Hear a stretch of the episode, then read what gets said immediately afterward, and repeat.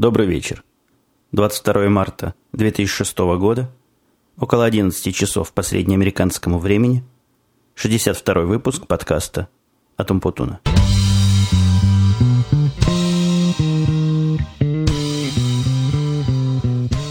Вообще-то, это мое около 11 часов. Наверное, было правильнее сказать около 12 часов. К тому моменту, как я записываю, уже 11.50, и вся семья тут вокруг спит. С одной стороны, это тишина и покой. Никто не бегает, никто не лает. У нас собака всегда укладывается спать вместе с семьей, или же там тихонечко, пока не приду в спальню и не выгоню ее. Вообще поразительное, знаете ли, животное. У нее какое-то, какое шестое чувство, наверное, это называется. От того, что я просто хожу по дому – и захожу-выхожу в спальню, она абсолютно не реагирует. А вот как только я соберусь спать, она каким-то образом это ощущает и начинает всячески рычать, огрызаться, залазить под кровать. Каким образом она узнает, что я иду уже спать, я понятия не имею. Какое-то сложное, видимо, у нее собачье чутье на это срабатывает. Подкаст этот, если вы обратили внимание, не выходил уже чуть дольше, чем обычно. Еще немного я бы подтвердил свое звание еженедельного подкаста, чего не делал пока ни разу. По-моему, пять дней меня не было в этот раз – Особых причин таких-то а, и не было. Меня многие спрашивали, что случилось, почему не слышно ни меня, ни Янки после пьянки довольно давно. Ну, как-то нас обоих работа заела. Во всяком случае, меня она заела совершенно конкретно.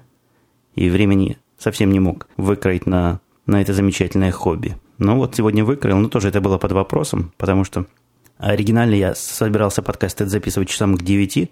Как раз к этому времени я разгреб тут все, что мог разгрести, проверил домашнее задание ребенка – Э, закончил всю работу, которую хотел закончить к этому моменту. И по планам было записывать действительно этот подкаст, но чего-то меня подкосила сонливость. Я как заварился часа на два, вот только сейчас глаза продрал.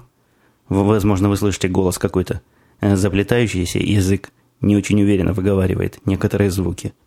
Но это, это я уже выпил небольшую чашечку кофе, выкурил недлинную сигару. Видимо, вряд ли я уже буду в лучшей кондиции сегодня, так что будем писать таким голосом, какой имея в наличии. Со слушателем Сергеем у нас развернулась целая дискуссия по поводу мультилекса. Но не то, что он усомнился а, в правдивости моей информации, которую я дал прошлом подкасте, но заметил, что мультилекс для Windows умеет и слова-формы искать, и, в общем, работает гораздо, похоже, попрямее, чем мультилекс для Макинтоша. Действительно прислал мне скриншоты, хотя я и так на слова верю, мне достаточно просто сказать, не надо мне доказательств, у нас тут не суд, а о судах у нас, кстати, речь пойдет чуть ниже – ну, действительно, возможно, в Windows невозможно, а наверняка в Windows это так и работает. Но это вовсе не делает мультилекс для, для маков более правильной программой. Он, ну, честное слово, он не ищет. Я не буду вам скриншоты эти формировать, но он не умеет искать ничего по слову, которое не является полностью эквивалентным тому, как она у него в словаре записана. Ну, элементарную вещь, элементарное изменение слова он уже не понимает, и необходимо это слово руками модифицировать для того, чтобы он ее нашел. Ну, такая вот странная странность. Еще один вопрос, даже не вопрос, а комментарий с вопросом пришел от Бориса.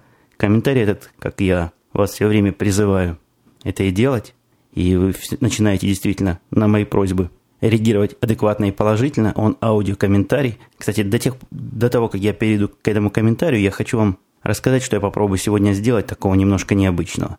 В последнее время вся процедура постпродакшена, которую я, в общем, Э, ратую за этот постпродакшн, и многим подкастерам, которые меня спрашивали, рекомендовал этим заниматься, то есть обрабатывать подкаст после записи. Э, в последнее время она меня все более и более достает. А достает она меня тем, что это очень ресурсоемко и временно емко. На подкаст длиной полчаса на его детальную обработку уходит часа два. То есть выслушивание, убирание там того, чего не надо, добавление того, чего надо, некоторая перекомпозиция. Целый кусок работы и целый кусок времени – а меня всегда удивляли и восхищали подкастеры, которые умеют делать свои подкасты в прямом эфире, без всякой обработки, и это звучит приятно на слух и профессионально. Звучит оно так, потому что не профессионал. Я говорю об Эдаме Карри, который, если верить его словам, а мне нет оснований этим словам не верить, именно таким образом их и записывает. Сегодня я попробую сделать этот подкаст с минимум постпродакшена и, имея в, в голове далеко идущую цель, вообще избежать всяческой постобработки – технические вещи, которым я много внимания раньше уделял, типа убирания вздохов и разных других паразитных эффектов, у меня практически уже решаются на уровне аппаратуры, так что тут мне не надо детально этим заниматься. А разве что детальные вещи, которые я просматриваю и редактирую потом, это, допустим, убирание некоторых слов-паразитов, некоторых экающих, мэкающих звуков. иногда удаление целых кусков, если подкаст получился слишком длинный. Но вот попробую себя в процессе записи настроить на то, что то, что я пишу, это живой эфир, и постараюсь довести запись до прямого эфира, в конце концов. Ну, конечно, не с первого раза. А вернемся к комментарию Бориса. Итак, это звучало вот таким вот образом. Привет, Умпутун. Меня зовут Борис. А, передаю тебе привет из а, пока еще не очень солнечной Латвии. Живу я в э, Риге. Эта страна находится а, рядышком с Россией. У нас пока что еще минус 2. На улице лежит снег. Но вроде уже дело движется к весне. Твои подкасты я слушаю регулярно, выпуск за выпуском, ориентировочно с подкаста 20 Вот, все очень нравится, никакие, никакую фоновую музыку в подкаст не надо вставлять, все и так в порядке. В последнее время действительно стали оживлять твои подкасты аудио, комментарии, которые ты вставляешь в выпуски и, конечно же, гости. Продолжай в таком же духе. Вот. И у меня вопросик к тебе. Э, слушает ли подкасты твоя семья, э, жена, твой сын и какие подкасты они слушают? Э, почему я задал такой вопрос? У меня брату 16 лет. Немножко подсел на подкастинг, но пока что не знаю, что ему посоветовать. Интересы, в принципе, я его знаю, но что-то такого подобного пока еще нет. И он слушает пока что всякую-всякую бельверду. Вот, в принципе, и все. Желаю тебе удачи. Продолжай в том же духе. Все, пока. Ну, спасибо. Спасибо, Борис, за то, что не поленился, записал. Ну, естественно, за хорошие слова спасибо. А по поводу... Ну, по поводу музыки я, впрочем, уже в прошлом подкасте ответил, музыки я добавлять не буду. Фон, поскольку вызвала эта идея в основном весьма отрицательную реакцию, так что не будем идти наперекор слушателям. А по поводу звать гостей для оживления, ну, я всегда, всегда за, если возникают темы, где мои гости могут сказать чего-то интересного и правильного. Для раскрытия этой темы я не примену их позвать. А вопрос, слушает ли семья. А семья слушает частично. Вот жена меня моя не слушает.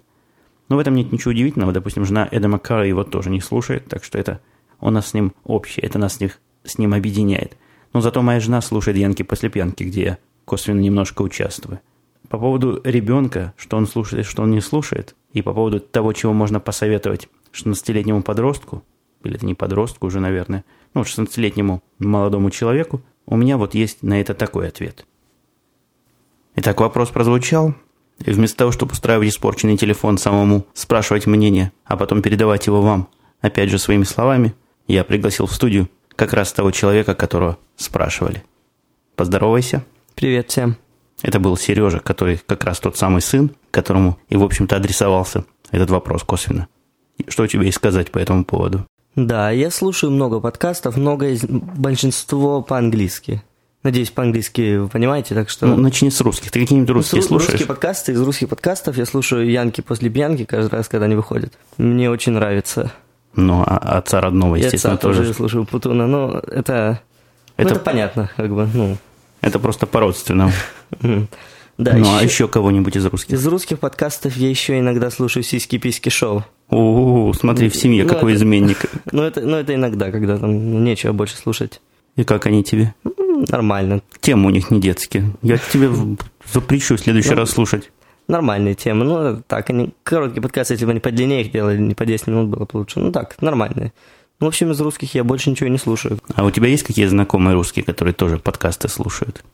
Парень в школе есть, он, он тоже самое слушает, на Ражен подкаст не ходит, я ему рассказал. Слушает тебя он слушает, и Дима он слушает. Угу. Ну, только один, больше нету никого. Димин сын Сашка не слушает ничего. Плохо говорит, не нравится ему. Понятно. Не любит самодеятельности. Не любит, да. Ну, а из английских какие, из англоязычных какие? из английских подкастов. Мой любимый подкаст называется The Dan and Drew Show. Это такой хороший-хороший подкаст.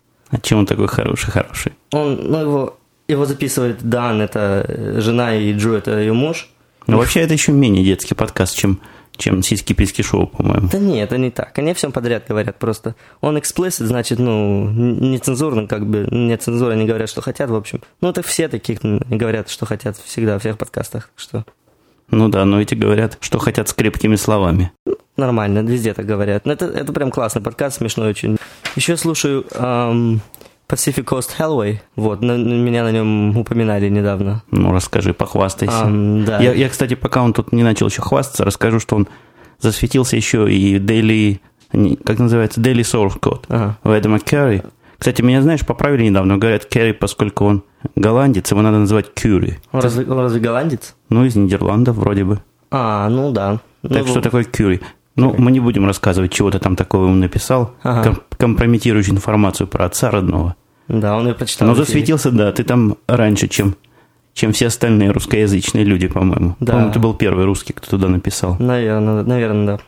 Ну, так что Pacific? А на Pacific Coast Railway он вечно ругает вот этот Марк Юшимода Немков, это его имя такое, он там, он японец, у него имя такое, поэтому он вечно ругает шоу Dignation, и я ему письмо написал, что он их ругает и все такое. А ну, ты их видел когда-нибудь Dignation? Смотрел, да, про технологию рассказывают парни, по-моему, да? Ну да, с пивом сидят. С пивом сидят, да. Ну, его спросил, он говорит, ну, он там сказал, что, почему, там, рассказал. А почему? Ну, говорит, they suck, говорит, отстой, говорит, просто поэтому я их не люблю, говорит. Такое, Такая, такое объяснение. Да, да, да.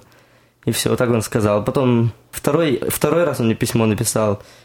После того, как я ему рассказал, как и учитель наш в школе по математике тоже, который слушает его подкаст, услышал мое имя на его подкасте и спросил меня, если это я. Я сказал, что это, конечно, я. Учитель очень удивился, и это тоже Марк тоже так решил, что это очень круто, и вот рассказал всем. Угу. Еще... Так, так о чем этот Pacific? А, а Pacific Oswald, да, это, это парень, который в Лос-Анджелесе живет, по-моему, да. И он каждый раз, когда на своей BMW на работу ездит, он там продюсерами в кино работает, что-то такое, э, записывает подкаст, а ну, всем подряд тоже говорит о всяких темах, у него мнения всякие иногда странные, о всяких политических там темах, всякое такое. Ну, он такой левый, он Буша не любит, по-моему, да? Да, Буша он не любит, но зато он любит всех, ну, всех евреев он очень любит, и всех такой, он очень добрый ко всем. Ну, и что еще мы? Еще мы слушаем, я слушаю, есть такое шоу, называется Suicide Girls Radio – Угу. Его я у Адама Керри услышал, которое я тоже много слушаю, но Suicide Girls это, это радиошоу вообще, где-то в, тоже в, Голли, где в Голливуде, по-моему. В 12 часов оно идет, и там две девушки, там им звонят люди, они разговаривают. Такой фри-ток шоу, два часа в длину. Интересно угу. очень так. Ну, просто раз, ток-шоу такой прикольный. Ну, а Мэри и Карл ты не, смотр, не слушаешь? Не, я, я, я так как-то слышал про них один раз, только хороший подкаст у них. Ну, такой тоже. Я не знаю. Мэри Карла шоу, я и видео знаю, по-моему, у них есть, да? Ну, по-моему, у них только видео есть. А, не, ну у меня нет такого айпода, я не могу. Понятно, ну. И как, вот такие вот рекомендации даешь ну, брату? Еще, конечно же, еще Адама Керри слушать, ну, с Daily Source Code, это мой любимый подкаст, в принципе. Ну, в общем, все. Это из самых лучших таких, это все. Понятно. Ну, mm-hmm. а почему русских так мало слушаешь-то? Ну, там, там их несколько, наверное, сотен разных есть. Наверное, даже, может, даже тысяч, несколько, я не знаю. Не, ну тысяч нет, ты загнул, нет. нет. Ну, не знаю, я слушаю как-то, у меня подкастов, наверное, 15 есть, и мне как-то на iPod больше не помещается. Каждый раз, когда новому подкасту надо подписываться, надо другой удалять или музыки кучу удалять. Это все у меня так руками отобрано, что это просто лень с этим, этим заниматься. Понятно. Ясно твое мнение. Ну, спасибо за то, что осветил угу, вопрос. Пока. Пожалуйста. Следующий комментарий пришел от слушателя Алика. Этот комментарий тоже, к моему большому удовольствию, аудио, и звучит он вот таким вот образом. Умпутун, привет. Ты тут э, в прошлом подкасте, или ты, или твой слушатель подняли тему насчет того, как можно дать 500 лет тюрьмы за небольшое преступление. Я согласен, что 500 лет тюрьмы это глупо, и вообще любой срок, который больше, чем э, жизнь в тюрьме, это глупо. Но с другой стороны, кроме этого, ничего, ничего такого страшного нету. То есть все, что это значит, это просто, что человек будет в тюрьме пока э, до конца своей жизни. Э, в зависимости от штата есть разные законы насчет э, parole system. То есть, если ты отбыл какую-то какую часть своего срока, там э, часто это может быть одну треть, э, там с хорошим поведением, то тебя могут, э, может быть, выпустить с э, ну, системой парол. То есть ты там на каком-то учете состоишь, но в принципе ты как-то подлежишь, э, чтобы тебя выпустили. Так вот, когда дают 500 лет тюрьмы или 200 лет тюрьмы, то просто э, значит, что до этого никогда не дойдет. То есть ты просто будешь в тюрьме и не подлежать э, вот этой выходу из тюрьмы под, под э, вот этим статусом парол. А, вообще по поводу системы жюри, мне кажется, что это наоборот преимущество. Много случаев бывает, когда просто не разобрать там один говорит одно, другой говорит другое, и как найти правду. А, когда это один человек решает, один судья решает, то это просто то, как он думает. Когда сидят 12 человек на жюри, например, то э, мне кажется, что эти люди, они, они могут более точно определить, э, кто там прав, а кто виноват. Жюри обычно не решает э, сложные вопросы, э, сложные вопросы закона. Они решают просто, какие факты были, которые привели к тому, что произошло. То есть, кто что сделал, кто насколько был виноват. Но они не решают, под какие законы, под какие статьи, кто что подходит.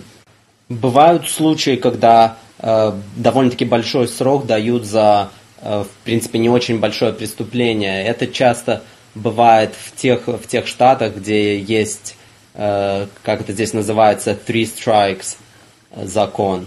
То есть, если э, тебя третий раз судят за то, что за какое-то довольно-таки крупное преступление, ну, в смысле крупное, может быть, какая-нибудь кража, то есть ты не, не настолько опасный э, для, для людей, насколько ты опасный для э, имущества. Вот. И если это третий раз тебе, тебя на, признали виновным, то третий раз тебе будет э, будет наказание намного больше, чем тебе было, скажем, первый и второй раз за одно и то же преступление. Это просто сделано, если считается, что маленький шанс есть такого человека перевоспитать. Ну тут я не могу остаться в стороне и не прокомментировать этот самый комментарий. А, вот тут часть, которая... Ну, в общем, он весь практически о суде присяжных. Мне как раз, как раз на основании тех самых посылок, из которых Алик приходит к мысли о том, что суд присяжных – это самое оно, я как раз прихожу к совершенно противоположному мнению.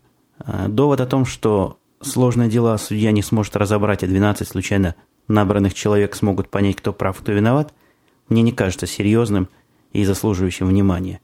Ну, нет, это, это я загнул. Мне он не кажется правильным. То есть внимание, конечно, он заслуживает, как всякий другой довод и всякое другое мнение. Мне вовсе не кажется, что юриспруденция, или как вот эта наука называется, которая решает, виновен человек или нет, а наверняка есть какая-то наука. То есть, каким образом относиться к доказательствам, какие доказательства считаются правильными, какие считаются неправильными, как процедура эта должна происходить. Это все-таки какая-то наука. И я могу себе представить, что было бы, если бы, например, для решения моих профессиональных задач, даже на таком уровне, которым решают присяжные, то есть на уровне бинарном «да-нет», «делать-не делать», «виноват-не виноват», мой бы начальник, представим его в виде судьи, собирал 12 случайных людей на улице и заставлял их сидеть в закрытом помещении и решать эту проблему, пока они не решат. Я со страхом думаю, чего бы они там такого нарешали, какие такие рекомендации. Это же не рекомендация, а, а определяющие решения они бы там вынесли. А кроме того, есть тут еще один момент. Я не могу говорить про всех американцев и про всех людей, кто участвует вот в этом суде присяжных, но все, кого я знаю, все мои знакомые, кого я знаю, относятся к этой повинности, но не так тяжело, конечно, как относятся в России, допустим, к повинности идти в армию, но относятся достаточно негативно к этому, достаточно отрицательно. Я не говорю о русских знакомых, где вы можете подумать, что есть какой-то контингент особый, которому далеки по какой-то причине ценности американской демократии. Нет, я говорю о совершенно обычных американских американцах, таких натуральных настоящих американцев. Так вот, все они до одного, кого я знаю, относятся к этой обязанности негативно и стараются избежать ее, если могут. Как сказал учитель моего ребенка, он мне недавно это передал, я уж не помню, чего они тему присяжных трогали, в присяжные идут те, кто не могут отмазаться от этого процесса, и вот эти 12 человек, которые были не способны отмазаться от участия в суде присяжных, они, значит, теоретически должны быть способны решить судьбу человека. Вот такое вот мнение. Я вовсе не отношусь строго отрицательно к этому делу, но система присяжных, которая, опять же, еще раз повторю, она как бы заточена на то, что адвокат и сторона обвинения смогут представить свою позицию ярко, я даже не знаю, насколько доказательно, но ярко, театрально и завлекательно для присяжных, и вот кто это сделает красивее, тот и победит, мне она кажется немножко странной и не очень концептуальной. А кроме того, говорить, что присяжные не решают сложные вопросы права, а решает в сущности мелочи. Кто прав, а кто виноват, ну это, наверное, не очень корректно, потому что кто прав, кто виноват, а в сущности это то, что решает присяжный, виновен или не виновен. Это как раз самое главное в любом судебном процессе. На долю судьи же остается тут чисто техническое принятие решения. Если виновен, то какое наказание этому виновному определить? На мой взгляд, это не просто сложный вопрос, это архисложный вопрос, виновен или не виновен, и он совершенно определяющий, и однозначно функция присяжных в этой ситуации гораздо важнее, чем функция судьи. Еще раз повторю, это сугубо личное мнение. Коллега Мэрил из Нью-Йорка тоже не согласен с моей позицией, или, правильнее сказать, с такой тенью моей позиции, поскольку позиция моя в этом вопросе еще не окончательная и не выработалась полностью. Я всего лишь в процессе размышлений нахожусь и сбора информации. Так вот, он с этим не согласен по той причине, что, как он считает, 12 присяжных гораздо более надежны в смысле подкупа и другой заинтересованности. Но тут нельзя не согласиться, действительно, 12 человек, случайно отобранных на улице, не на улице, случайно отобранных в базе данных, практически людей с улицы, это вот что я хотел сказать, трудно всех вместе запугать, закупить или еще каким-нибудь образом заинтересовать. С другой стороны, возможно и для одного конкретного судьи создать такие условия, когда его будет тоже трудно закупить, запугать или как-нибудь заинтересовать в результате дела.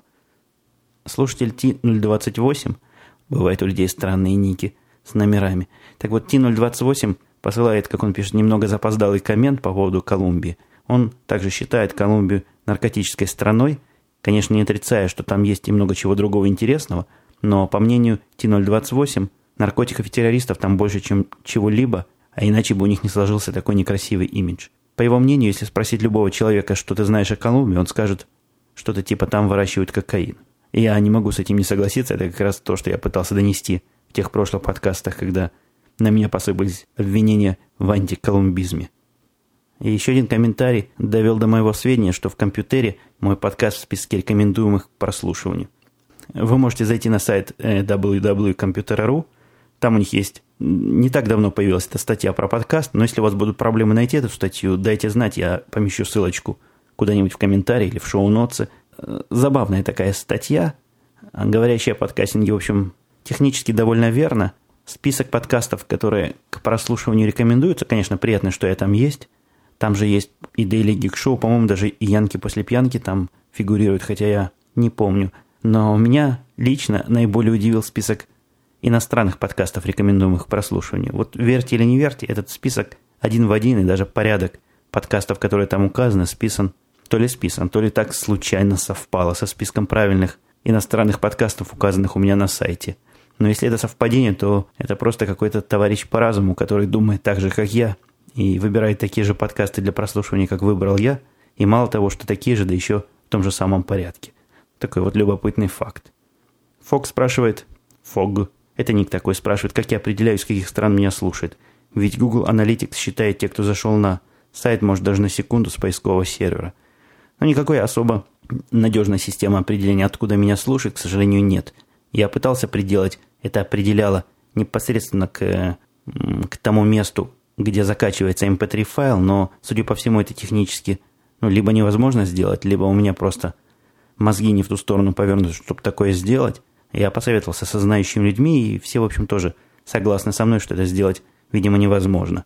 То есть приходится вот такими вот данными не очень надежными оперировать. Да, действительно, если человек зашел на мой сайт хотя бы на секунду, я считаю его как посетителя, который потенциально может прослушать мой подкаст, и об этом человеке я рапортую вам в своих радостных отчетах о том, что у меня появился слушатель, скажем, там в Австралии, или в Колумбии, или еще в каком другом месте.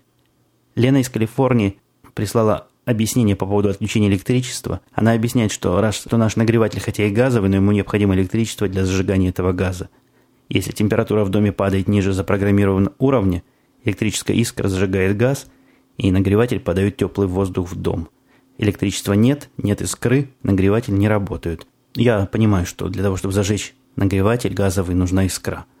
Я вам скажу честно, я закончил где-то в начале 90-х, по-моему, Таганрогский радиотехнический институт, и там у нас была целая такая, по-моему, два или три семестра. Э, предмет назывался «Общая теория электрических цепей». Там вот все было, вся буквально наука о контактах. Как чего зажигать, где искра и зачем она нужна. Так что зачем искра, я могу себе представить. Вопрос тут в другом. Это, в общем, ежу понятно, что газ зажигается при помощи электричества. А вопрос, почему он мгновенно отключается после пропадания электричества. Вот вопрос вопросов. Пожалуй, к этому моменту комментарии до вопроса закончились. Тема. Тема сегодня у нас такая центральная, есть тема. А в сущности она не сегодняшняя тема, а тема старая. И тема эта, в общем, вызвала в свое время много ваших вопросов, косвенно к ней относящихся. Если вы помните, я рассказывал о том, что от нас ушла Элейн, и от нас ушел Патрик. Было, наверное, с десяток вопросов по поводу Элейн. Как-то она вам на душу маслом легла.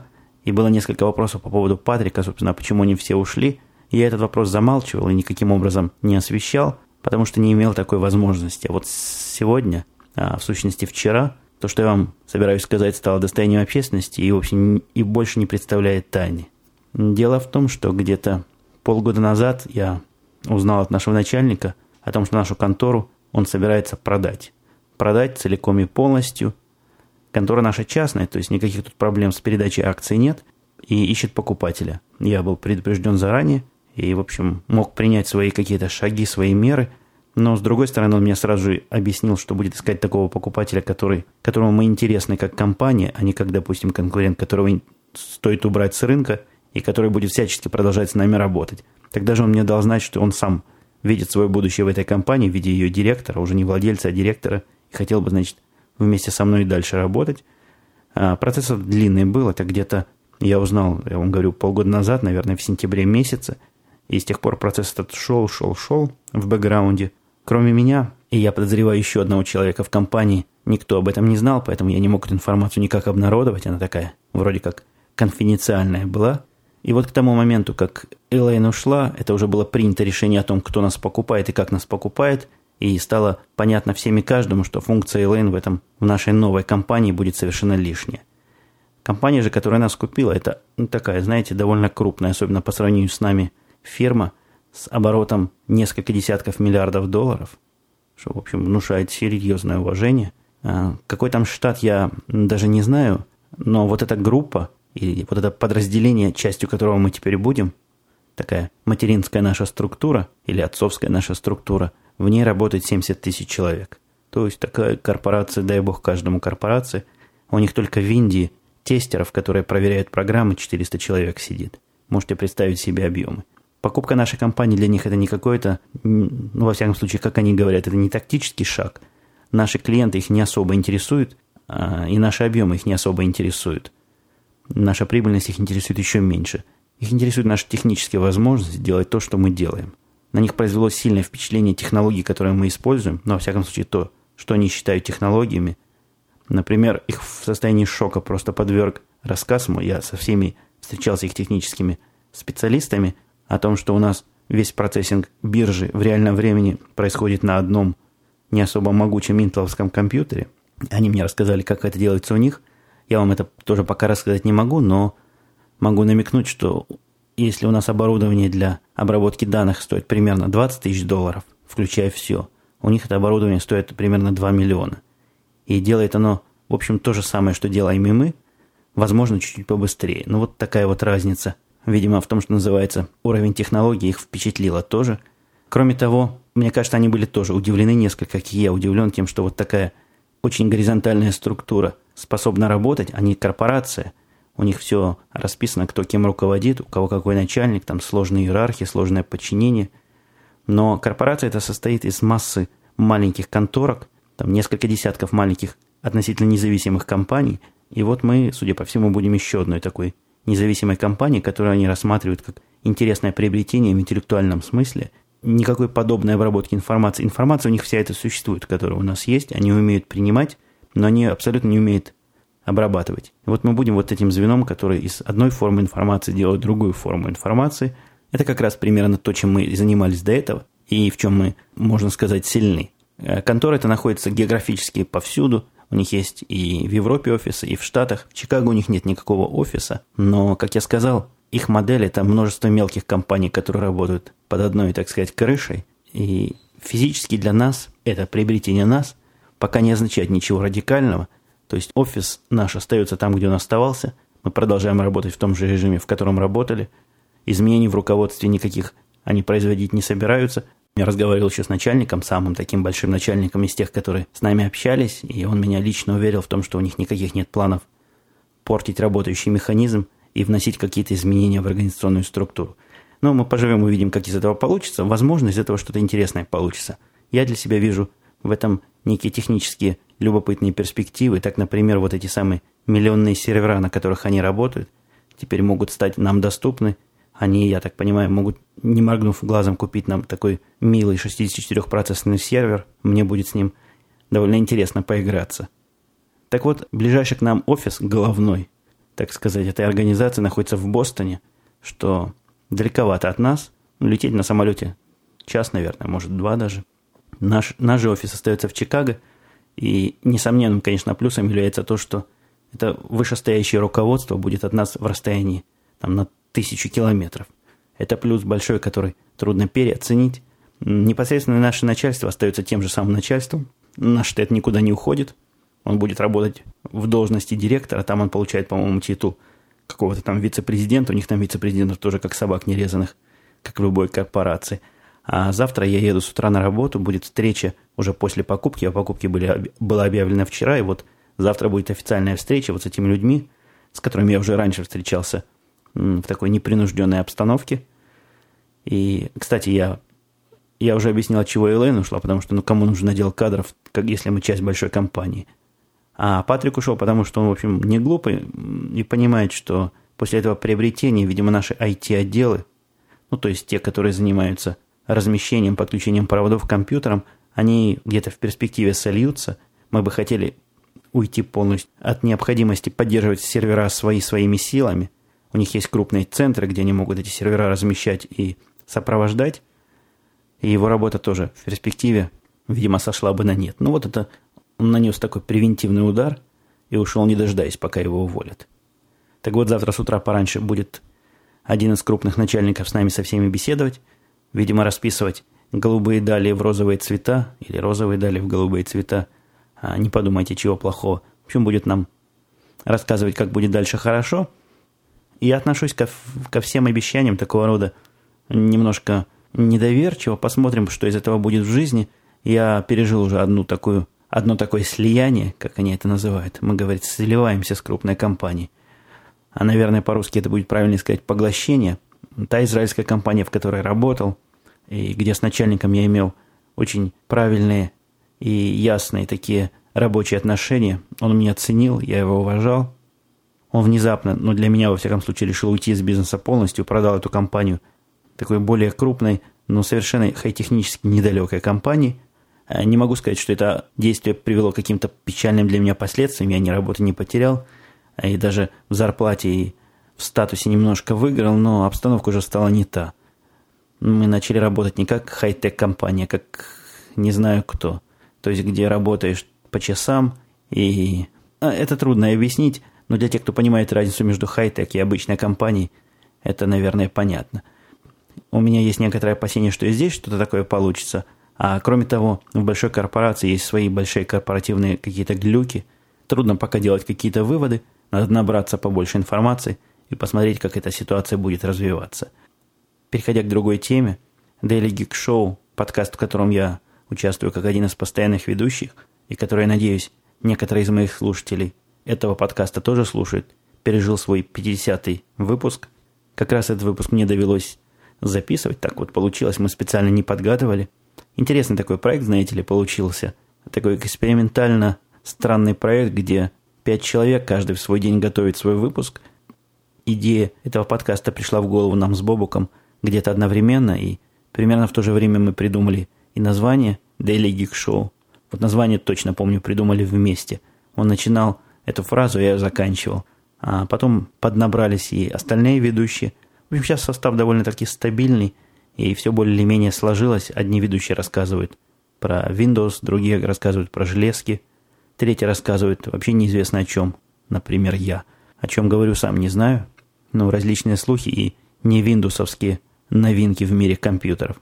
Так что, пользуясь случаем, я продвигаю этот подкаст в массу своих новых слушателей. Попробуйте, послушайте, если вы гики или если... Гики – это такое слово странное. Если вы интересуетесь тем, что называется высокими технологиями, информационными технологиями, всякими околокомпьютерными вещами, зайдите, посмотрите на Russian Podcasting. Он там называется Daily Geek Show. К завершению будем двигаться сегодняшнего подкаста. Я обычно не говорю о чужих подкастах никаких отрицательных рецензий. И в этот раз тоже я от рецензии воздержусь. Даже не знаю, как это назвать. Я давал в одном из подкастов своих, наверное, подкастов 10 назад рекомендацию э, подкасту «Татами», где и говорил о том, что этот подкаст добавился в список моих правильных подкастов, и я рекомендую его своим слушателям к прослушиванию. Так вот, «Татами» теперь подкаст – это совсем другой подкаст, хотя под тем же самым названием – я не могу сказать, что он мне активно как-то не нравится или вызывает какие-то сильные отрицательные чувства, но из списка своих правильных подкастов я его убрал и рекомендацию свою пока отзываю обратно. Ну, если для кого-то это что-то значит. А еще один подкаст, о котором я просто хотел бы говорить всякими плохими словами, я даже название его называть не буду, но не из ложного чувства политкорректности или э, порядочности, или то, что считается за глаза нельзя говорить о человеке – на мой взгляд, это полнейшая глупость. Почему нельзя за глаза говорить? Это то, чем занимается телевидение и радио постоянно. А этот подкаст я бы так бы назвал, вот тема этого подкаста, ну, в моем понимании, защита уродов от людей. Вот буквально вот в таком смысле.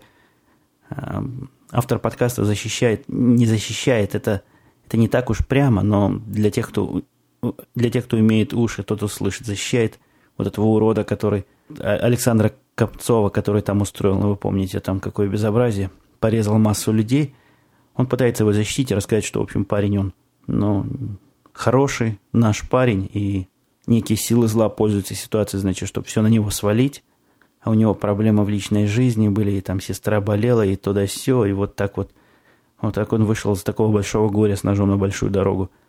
На мой взгляд, это совершенно недопустимо. Это, конечно, мнение, и Подкастер может высказывать свое мнение в любой удобной ему форме, но мне почему-то кажется, что Russian подкастинг совершенно неподходящее не место, где такие мнения должны коллекционироваться и звучать. Хотя, возможно, это одна из негативных сторон свободы слова. Но я этот подкаст послушал, наверное, минут пять и дальше не смог слушать. И я его крайне не рекомендую к прослушиванию вам.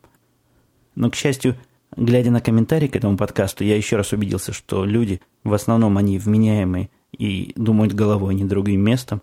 Комментарии там в массе в своей, наверное, процентов 90 комментариев резко отрицательные. Я подписываюсь практически под каждым словом, которое, сказ... которое там сказано о том, что уродов надо не защищать, а сажать в тюрьму и изолировать от общества. Ну вот на этой сегодня некой минорной ноте я завершаю. Мы услышимся с вами, надеюсь, через несколько дней – а не так, как в этот раз почти через неделю. Все, пока.